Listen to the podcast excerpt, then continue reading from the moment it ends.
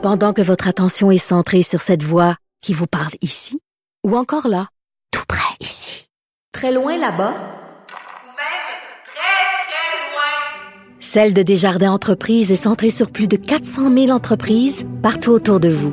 Depuis plus de 120 ans, nos équipes dédiées accompagnent les entrepreneurs d'ici à chaque étape pour qu'ils puissent rester centrés sur ce qui compte, la croissance de leur entreprise.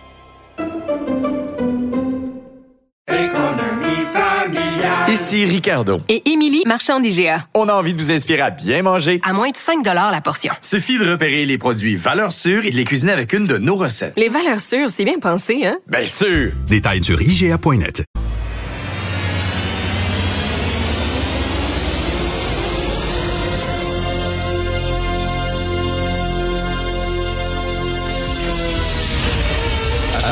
Attention, cette émission est laissée à la discrétion de l'auditeur.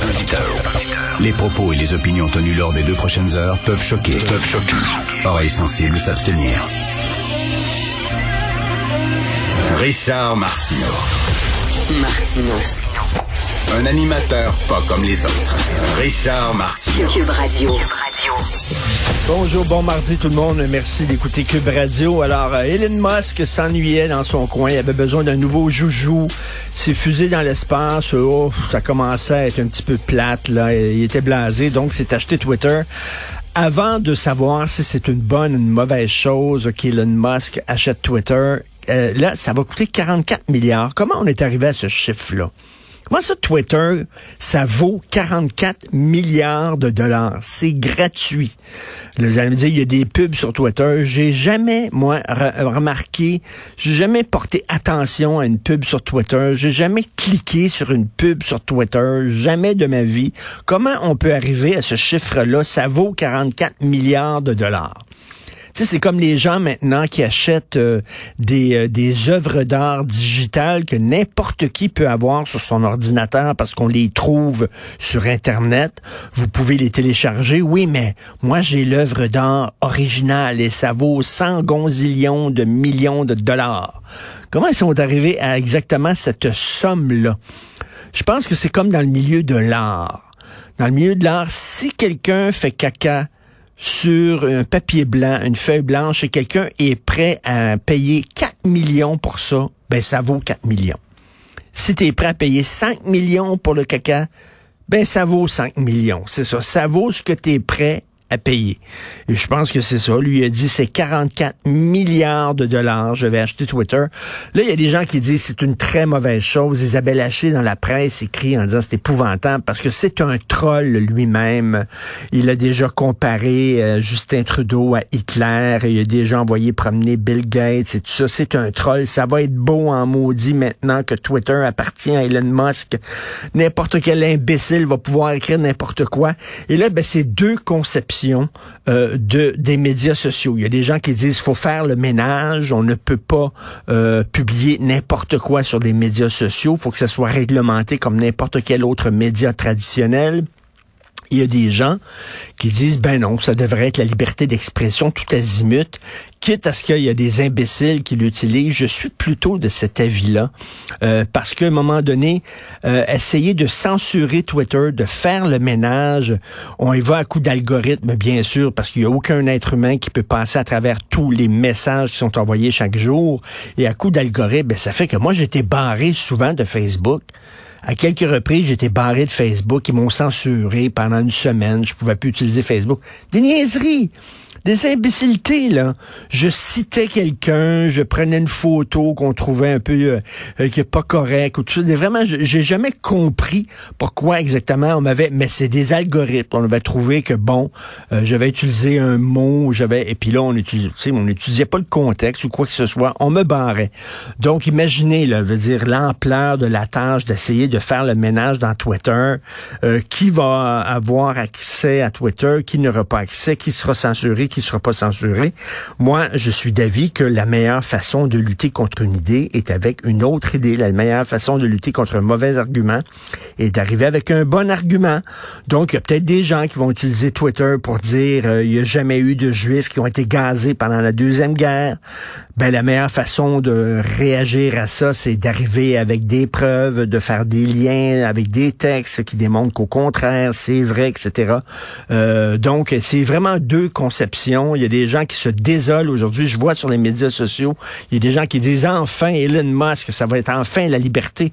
Qui sait, peut-être Donald Trump va revenir sur Twitter. Oh my God, quelle grande journée pour l'humanité. Mais il y a des gens qui disent non, c'est épouvantable. Donc, ça dépend de votre conception de la réalité. Le 17 mai prochain, le 17 mai prochain, il y a un organisme euh, qui va euh, euh, faire organiser une entre, un atelier. Un atelier. Dans quel contexte les reporters non autochtones peuvent couvrir des histoires qui concernent les autochtones? Je rappelle le titre de cet atelier. Dans quel contexte les journalistes non autochtones pourraient couvrir des histoires qui concernent les Autochtones? Et moi, j'aimerais ça participer à ça. Je pense à l'Université Ryerson qu'on fait ça. J'aimerais ça participer à ce, ce débat-là. Ça serait très court. Je dirais, je, je sur scène et je dirais dans tous les contextes. Merci beaucoup. Bonjour. Félix Séguin est en Ukraine actuellement. Est-il ukrainien? Non. Savez-vous quoi? Il a lu sur le sujet il s'est renseigné, il va interviewer des gens là-bas, il va parler à des gens. C'est un bon journaliste. Il va faire sa job. Et Eric Séguin peut parler de n'importe quoi en tant que journaliste. Hein? Dans les années 60, il aurait pu couvrir les droits, les, le combat des droits civils pour les Afro-Américains, même s'il était blanc. Vraiment, c'est quoi cette affaire-là? René Lévesque a participé à l'ouverture des camps comme journaliste. Il est entré dans les camps nazis euh, qu'il y avait en Pologne. C'était un des premiers journalistes, puis il nous parlait, nous autres. Savez-vous quoi? Il était très bon, puis il était pas juif. C'est quoi cette affaire-là? Quelle époque vraiment absolument merdique de mettre chacun des gens dans leur coin? Ça n'a pas de sens. La thalidomide, vous savez, le, le, médicament que les femmes prenaient lorsqu'elles étaient enceintes pour enlever les nausées, puis elles accouchaient d'enfants qui n'avaient pas de bras ben, les journalistes qui ont parlé de la thalidomide avaient des bras. Ce qui était intéressant parce qu'ils pouvaient tenir leur micro aussi quand ils faisaient leur reportage, ce qui était, ce qui était quand même, c'est quand même, euh, mais il y avait des bras, puis ils parlaient de gens qui avaient pas de bras. Vraiment, on est en train de se demander, et là, je vois les commentaires, dire, quelle idée fantastique. C'est vrai que les journalistes autochtones ne devraient pas couvrir, ah, s'il vous plaît. S'il vous plaît, je n'ai aucune patience pour ça. Et en terminant, Fred Savard, à Radio-Canada, parlait des idoles qui, aiment euh, Guy Lafleur, les jeunes qui idolâtrent Guy Lafleur, puis il disait... Ben, chaque groupe a son, ses idoles. Il dit euh, les racistes, leur idole, c'est Mathieu Bock-Côté. Il dit ça à Radio-Canada. Après ça, ça va parler de la radio poubelle de Québec. la radio poubelle de Québec. On la laisse dire n'importe quoi, c'est épouvant. C'est à Radio-Canada. Ils ont traité Mathieu Boccoté, un de nos intellectuels les plus importants, dont nous devrions être fiers, de raciste. La radio publique. Oh, épouvantable, la radio poubelle Québec. À un moment donné, je travaillais ici, j'étais dans mon émission, je lève, je lève les yeux, et qui je vois dans la régie à Cube Radio? Fred Savard? Il était venu, je sais pas trop pourquoi, c'était une job, ou je sais pas pourquoi, il était venu à Cube Radio, là, puis c'était peut-être une job. Puis là, il me voit, puis gros sourire, puis des gros hypocrites en plus. Il, il, a dit des choses sur moi épouvantables, sur moi, ma blonde, épouvantables à Radio-Canada. Hypocrite, là, soudainement, c'était un job à Cube Radio. Allô, Richard, comment ça va? Traiter Mathieu côté de raciste à Radio-Canada, bravo. Belle utilisation des ondes publiques, ça. C'est vraiment absolument merdique. Et comme je le dis, quand c'est le temps de dénoncer la radio publique, mais c'est pas de la radio poubelle, ça? De dire que les gens qui aiment Mathieu Bocoté sont racistes?